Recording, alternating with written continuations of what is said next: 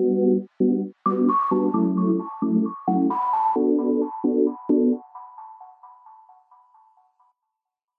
Olá, você acompanha agora a Semana nas Redes, programa semanal para as redes sociais, vinculado nas tardes de segunda-feira. É conduzido pelos jornalistas Marcos Rogato e Jaqueline Malta. Em poucos minutos, você fica por dentro dos acontecimentos da região metropolitana de Campinas, do Brasil e do mundo. Destaques dos principais veículos de comunicação, manchetes das revistas semanais e os trend topics das redes sociais. A Semana nas Redes começa agora. A Prefeitura de Campinas revogou os pontos facultativos referentes ao Carnaval. A decisão atende à recomendação da Secretaria Municipal de Saúde e o expediente será normal em todos os serviços da administração municipal. Em Campinas, a terça-feira de carnaval não é feriado e sim ponto facultativo. Duas escolas privadas de Campinas registraram casos de Covid-19 pouco mais de uma semana após a retomada das aulas presenciais. A situação foi registrada no Instituto Educacional Jaime Kratz e no Colégio Farroupilha, ambas no bairro Taquaral. As aulas presenciais foram suspensas e as escolas esterilizadas. Na semana passada, o Sindicato dos Professores de Campinas e Região ingressou com pedido de liminar para que a Justiça proíba o retorno das aulas presenciais nas escolas particulares as contaminações nas duas escolas de Campinas, o aumento de casos e mortes por Covid-19 e a falta de leito nos municípios para atender a demanda embasam o pedido. O atual quadro de contaminação por Covid-19 no estado de São Paulo fez com que os professores da rede estadual de ensino decidissem, em assembleia virtual, deflagrar o que denominaram de greve sanitária a partir de hoje, quando estava prevista a reabertura das escolas. Idosos com com mais de 90 anos começaram a ser vacinados em Campinas. A imunização é realizada mediante agendamento, com a possibilidade de atendimento domiciliar para os acamados ou quem tem dificuldade de locomoção. A cidade conta com cerca de 3.300 pessoas nessa faixa etária. Devido a pressões, o governo de São Paulo recuou e liberou a abertura do comércio, de bares e restaurantes no fim de semana. A gestão de João Dória antecipou o fim do decreto que colocava todo o estado na fase vermelha do plano de flexibilização flexibilização econômica aos sábados, domingos e feriados. A medida permaneceria até 7 de fevereiro. A Associação Brasileira de Bares e Restaurantes da região metropolitana de Campinas classificou como insuficientes as medidas anunciadas pelo governador João Dória para ajudar esses setores afetados pela crise econômica gerada pela pandemia. Para a entidade, a suspensão da fase vermelha e a abertura de uma nova linha de crédito não resolvem o problema. Segundo a associação, bares e restaurantes da região metropolitana de Campinas têm registrado prejuízos semanais de 60 milhões de reais. Pesquisa desenvolvida pela neurocientista Clarissa Lin Assuda, da Unicamp, constatou que pessoas que se recuperaram da Covid-19 podem apresentar alteração no padrão de conectividade do cérebro. Mesmo em repouso, partes do órgão que deveriam estar desligadas seguem funcionando. A cientista compara essa alteração a um curto-circuito e a ciência ainda não sabe explicar o motivo dessa disfunção cerebral. Na quarta-feira, o Brasil completou 14 dias consecutivos com média de mortes por Covid-19 acima de mil pessoas. O levantamento foi feito pelo consórcio de veículos de imprensa, baseado nas informações transmitidas pelas secretarias estaduais de saúde. A Agência Nacional de Vigilância Sanitária, a Anvisa, retirou a exigência de estudos de fase 3 no Brasil para a aprovação de uso emergencial das vacinas contra a Covid-19. A decisão pode facilitar a importação de imunizantes como o Sputnik V e o da Moderna, que têm estudos de fase 3 publicados fora do país. Após o anúncio, o Ministério da Saúde manifestou interesse em adquirir 10 milhões de doses do imunizante durante reunião com representantes do laboratório União Química, a farmacêutica responsável pela vacina russa no Brasil. A farmacêutica Merck divulgou um comunicado no qual afirma que não há evidência pré-clínica nem clínica de eficácia da ivermectina no combate à Covid-19. A empresa foi a produtora inicial da droga e afirmou que os dados disponíveis na maioria dos estudos não dão suporte para a segurança e eficácia da ivermectina, além da dose e populações indicadas para uso da medicação. O presidente Jair Bolsonaro e o Ministério Ministério da Saúde defendem o uso da invermectina contra a Covid-19. O kit Covid do governo federal inclui ainda outras drogas, como a cloroquina e a azitromicina, que também não têm evidência de eficácia contra o coronavírus. Nas eleições para o Congresso e o Senado, a vitória foi governista. Arthur Lira e Rodrigo Pacheco foram eleitos presidentes das duas casas, respectivamente, ambos candidatos de Jair Bolsonaro. Na Câmara, a disputa foi acirrada e Lira ganhou de Baleia Rossi, candidato do então presidente Rodrigo Maia, por 302 votos a 145. O primeiro ato do novo presidente da Câmara, Arthur Lira, foi desfazer o bloco de oposição que comporia a mesa diretora da casa. Após desconsiderar os nomes apresentados pela candidatura derrotada de Baleia Rossi, Lira foi alvo de mandato de segurança no Supremo Tribunal Federal, movido pelo PDT contra a medida.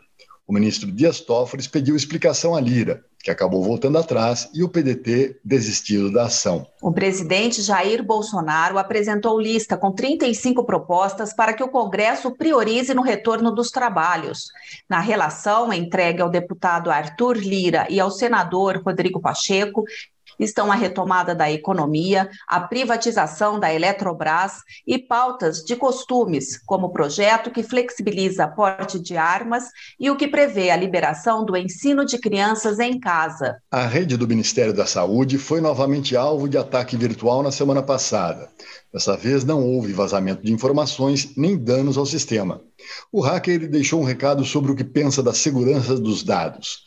Este site está um lixo afirma a mensagem escrita em letras maiúsculas. Das notícias internacionais, destacamos as manifestações pelas ruas de Moscou contra a condenação de Alexei Navalny, opositor do presidente Vladimir Putin. Milhares de pessoas foram detidas em toda a Rússia por participarem dos protestos. O ativista foi preso em 17 de janeiro, assim que desembarcou na Rússia, após passar meses na Alemanha se recuperando de um envenenamento. Nalvani acusa o governo Putin de estar por trás dessa tentativa. A variante de coronavírus identificada no Reino Unido adquiriu uma segunda mutação considerada preocupante por virologistas. Antes presente apenas na África do Sul e no Brasil, a nova alteração pode reduzir a eficácia de vacinas contra a Covid-19 e tornar menos eficientes tratamentos à base de anticorpos, como os usados pelo ex-presidente dos Estados Unidos, Donald Trump. O destaque na área da sustentabilidade e responsabilidade social dessa semana são as críticas de investidores estrangeiros em relação à ação do governo na proteção da Amazônia. Em reunião com o vice-presidente Hamilton Mourão, investidores disseram que o trabalho ambiental aqui ainda é insatisfatório, que o aumento do desmatamento torna cada vez mais difícil para empresas e investidores atenderem às suas ambições ambientais, sociais e de governança. O grupo atua para tentar conter o desmatamento em países em que tem investimentos e é formado por 55 instituições financeiras que administraram aproximadamente 7 trilhões de dólares em ativos. A boa notícia da semana é que a eficácia da vacina de Oxford AstraZeneca, uma das duas autorizadas no Brasil, pode chegar a 82,4% com intervalo de 12 ou mais semanas e a 76% em dose única. E uma pesquisa sobre a Sputnik V da Rússia mostrou eficácia de 91,6%. Para você ficar ainda mais informado, destacamos agora as manchetes das principais revistas nacionais. Começo pela Veja, que esta semana tem o título A Segunda Chance. A reportagem de capa reforça a tese de que na primeira metade de seu governo, Jair Bolsonaro se dedicou dedicou a ofensivas e confrontos desnecessários. Agora, com as vitórias dos candidatos que apoiou para o comando da Câmara e do Senado, o presidente tem uma nova chance para trabalhar pelo que realmente é prioritário, principalmente pela recuperação da economia. Na Veja São Paulo, a agonia do centro. Castigado pela pandemia, o centro paulistano sofre com degradação e violência. Lojas fechadas, ruas desertas, traficantes e lixo fazem parte do cenário. Na revista Época, a retomada da escola. A revista analisa os ganhos e desafios da retomada das aulas em meio ao lento avanço da imunização no Brasil e no mundo. Na Cruzoé, a volta do mecanismo. A reportagem de capa aborda o retorno do establishment político.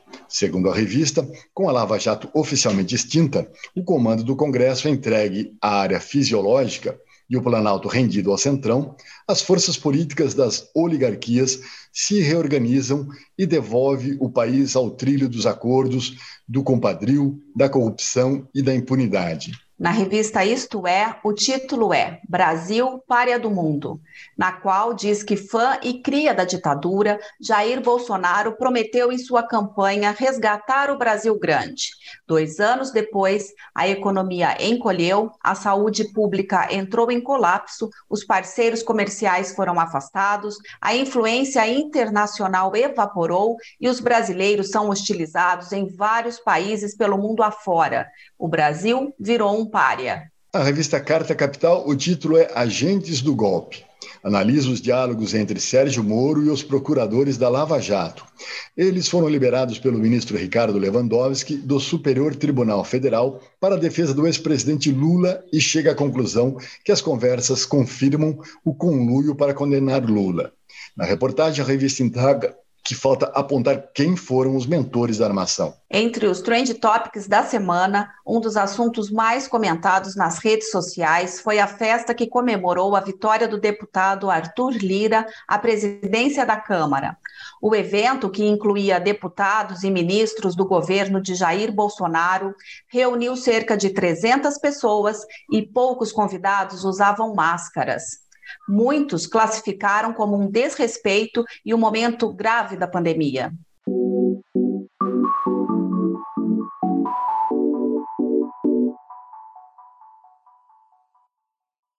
Agora você acompanha nossos comentários sobre assuntos que tiveram repercussão durante a semana. O negacionismo do presidente Jair Bolsonaro relativo à gravidade da pandemia de Covid-19 tem levado o país à politização, segregação e a gastos desnecessários com medicações que não têm eficácia comprovada no tratamento da doença. Na contramão da ciência, Bolsonaro mobilizou pelo menos cinco ministérios, uma estatal, dois conselhos da área econômica, além do Exército e da Aeronáutica, para distribuir cloroquina e hidroxicloroquina no país. A distribuição destes medicamentos, mesmo sem a eficácia comprovada contra a Covid-19, nem o aval da Agência Nacional de Vigilância Sanitária, se tornou uma política de governo alimentada pelo Ministério da Saúde. Tanto que, quando Manaus precisou de oxigênio para tratar seus doentes de Covid, o Ministério enviou cloroquina. Outra medicação apregoada por Bolsonaro como eficaz no combate à doença, a ivermectina, foi atestada como ineficiente pela Merck, primeiro laboratório a produzir a droga utilizada para outros problemas de saúde. O governo Bolsonaro tentou desacreditar a ciência, instigou tratamentos inexistentes, como o precoce, e distribuiu medicamentos sem eficácia contra o coronavírus. Mas agora deverá enfrentar investigações sobre ilegalidades no gasto do dinheiro público em órgãos como a Procuradoria da República no Distrito Federal e o Tribunal de Contas da União. O meu comentário é sobre a ciência brasileira e os cortes de verbas. Em evidência na pandemia, cientistas temem a redução de investimentos que contribuem com a inovação e o desenvolvimento tecnológico, motores na retomada da economia. O mapa da competitividade do Fórum Econômico Mundial considera 141 países. Singapura, Estados Unidos e Hong Kong estão na lista, no topo da lista. O Brasil só ocupa a posição 71 desse ranking global. O resultado se deve à qualificação do capital humano infraestrutura inadequada, barreiras regulatórias e baixa inovação. Para mudar o quadro, é preciso promover várias ações, entre elas atividades de estímulo à inovação e ao empreendedorismo. Incentivar pesquisas para o desenvolvimento socioeconômico sustentado.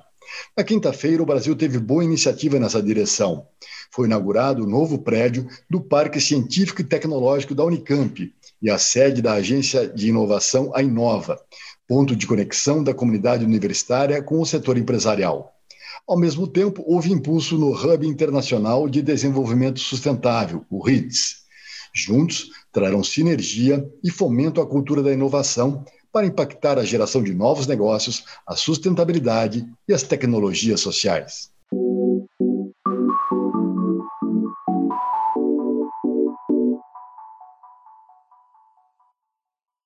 Agora, antes do final, temos o quadro Calça Curta. E quem foi pego de calça curta nesta semana foi Marcelo Perboni, o empresário que promoveu a festa com 300 pessoas para Arthur Lira. Devido à repercussão da festa, com vários convidados sem máscara, o nome de Perboni ficou em evidência e descobriu que ele é réu por fraude foi denunciado pelo Ministério Público Federal por fraudar a fiscalização tributária ao omitir receitas relativas às saídas de mercadorias. Esse foi o resumo dos principais fatos jornalísticos da semana. As fontes de A Semana nas Redes de hoje foram Correio Popular, Folha de São Paulo, Estadão, UOL, Twitter Euronews e as revistas Veja, Época, Isto É, Cruzoé e Carta Capital. A Semana nas Redes é gravado em home office, sem equipamentos profissionais, mas com rigor na checagem dos fatos. Isso para oferecer a você um resumo jornalístico fiel de algum dos mais conceituados veículos de comunicação. Você pode enviar perguntas, sugestões ou comentários para o e-mail contato arroba Ficamos por aqui. Obrigada pela companhia, uma excelente semana e até a próxima edição de A Semana nas Redes.